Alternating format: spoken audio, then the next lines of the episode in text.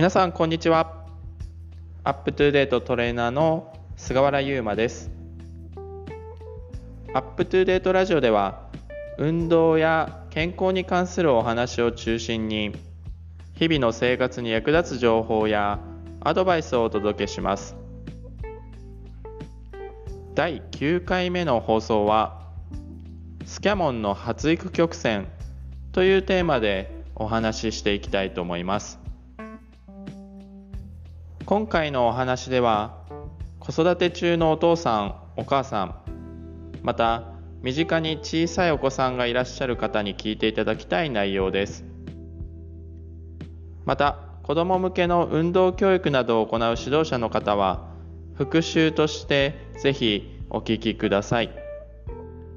スキャモンの発育曲線とネットで調べていただくとグラフを見ることができます。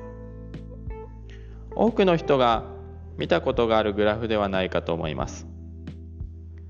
できればそのグラフを見ながら聞いていただければと思います。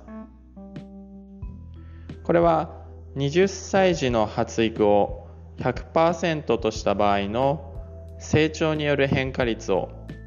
一般型、神経型、生殖型、リンパ系型の4つに分けてグラフ化しています。一般型は臓器や筋肉骨格など。神経型は脳や脊髄感覚器など。生殖型は生殖器乳房咽頭など。リンパ系型は胸腺などのリンパ組織の成長を示しています。グラフを見ると分かる通り体の組織によって成長スピードが異なることが見て取れると思います。子どもの運動について子どもの発育発達について考えるときにはスキャモンの発育曲線はとても重要なトピックです。特に神経型については45歳の時点で成人の80%ほどに達しこの時期は多様な神経ネットワークを形成する時期と言われます。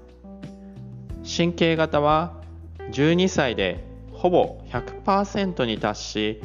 運動学習が最も充実する時期と言われ